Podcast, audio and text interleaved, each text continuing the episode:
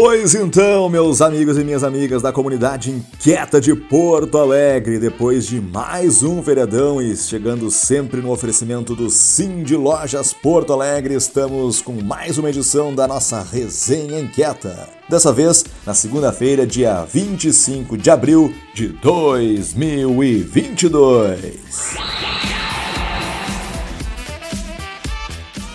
Pois a gente começa a edição dessa resenha com uma indagação, né? Será que inovação, essa palavra que tá tão na moda, né? Inovação, virou uma palavra meio batida? Será que se tornou um desses jargões corporativos que pouco dizem sobre o cerne da questão? E é justamente esse assunto que está em pauta no episódio número 74 do podcast Conversa de Fundamento, no qual essa questão foi discutida com o inquieto Jorge Aldi. Ele é um dos grandes nomes do Brasil na área de inovação e assegura que temos muito pela frente ainda. Para conferir esse podcast muito interessante que aborda a questão com um especialista no assunto, confere só o link que a gente disponibiliza aqui na resenha. E um assunto que tem preocupado muita gente, com razão, é o grande aumento no número de casos de dengue aqui na capital. A gente traz um minuto inquieto da enfermeira Juliana Pinto, que é gerente da unidade de vigilância epidemiológica da Secretaria Municipal de Saúde, e ela vai trazer algumas informações que podem ajudar né, o combate no combate à dengue e também informações bem esclarecedoras sobre esse assunto.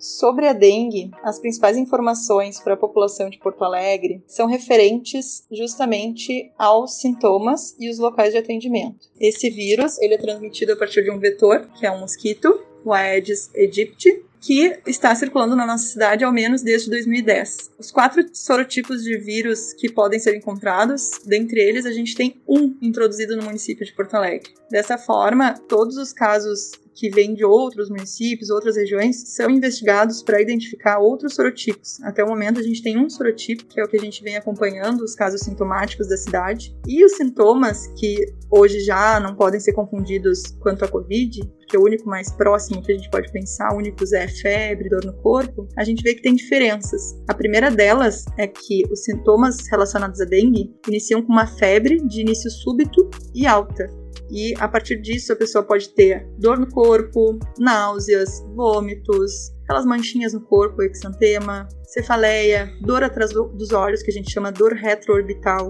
No entanto, para a gente determinar o período de infecção dessa pessoa com o vírus, a gente determina a partir da febre pode acontecer entre o segundo e o sétimo dias desde a picada do mosquito. Quando uma pessoa tiver com qualquer um desses sintomas, é, é importante que ela não relegue, né? Mas sim que ela vá a um serviço de saúde para que o profissional de saúde possa avaliar corretamente e dar as orientações, assim como encaminhar para exames se ele avaliar a necessidade. Então, toda a rede de serviços de saúde de Porto Alegre está capacitada e habilitada para atender os casos suspeitos de dengue, sejam pelo Sistema Único de Saúde, seja pelos serviços privados. É importante que as pessoas tenham cuidado neste momento de alta transmissão de dengue na capital, justamente com uso de repelentes, uso de roupas de mangas compridas, o cuidado com o meio ambiente o qual se vive, não deixar depósito de água limpa parada, potinhos, fazer higiene dos potes de água dos animais, por exemplo exemplo, certo? Para que a gente possa diminuir a circulação desse mosquito, que é quem acaba transmitindo o vírus de um ser humano para outro ser humano.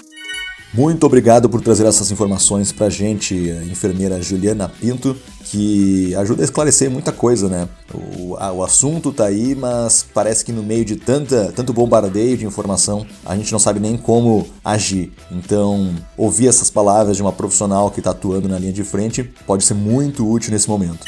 E olha só aqui para agitar a nossa agenda inquieta, teremos nessa terça, dia 26 de abril, das 18h30 às 20 horas, o evento Short Move Cultura Ágil Apoiando Negócios. É um evento com articulação da You Move Me Arena, do Sim de Lojas Porto Alegre, do Conectar Hub, além de contar com a cocriação da ADVBRS, da Famecos, da Tecnopuc e da própria You Move Me. Só para situar quem não tem tanta familiaridade com o tema, você provavelmente já ouviu falar que pequenos movimentos podem transformar o seu negócio, certo? Essa é a proposta da cultura ágil, como um conjunto de ideias, comportamentos e práticas que se disseminou no meio empresarial com a transformação digital. As diversas metodologias usadas pela cultura ágil para garantir rapidez, adaptação, correção e entrega de produtos e serviços atendem demandas de clientes e negócios sem deixar de lado a qualidade em detrimento da velocidade.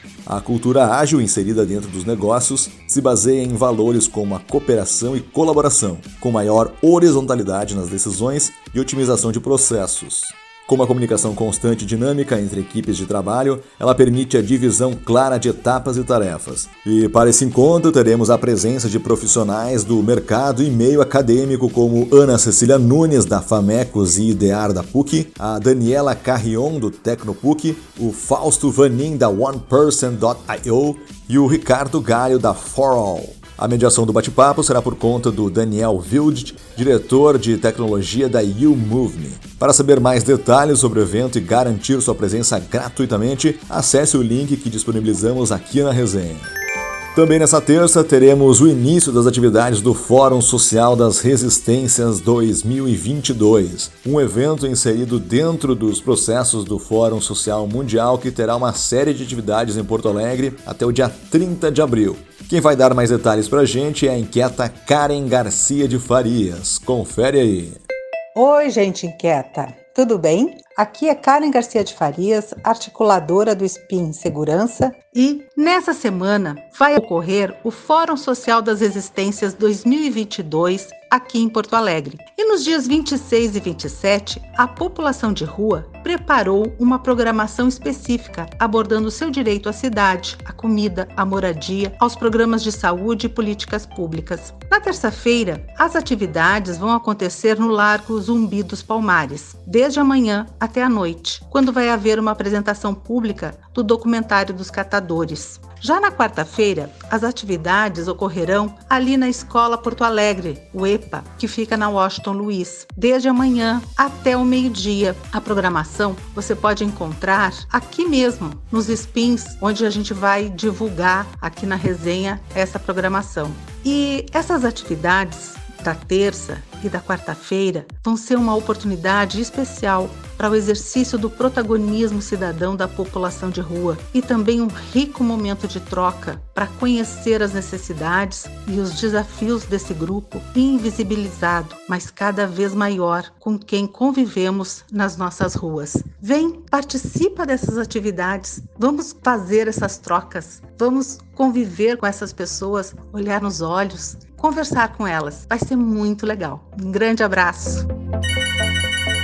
Muito obrigado pelo recado, Karen. E assim a gente encerra mais essa edição da nossa Resenha Inquieta, que, como você já sabe, chega sempre nas segundas-feiras aqui no WhatsApp ou no Spotify. Uma ótima semana a todos, forte abraço virtual e até a próxima.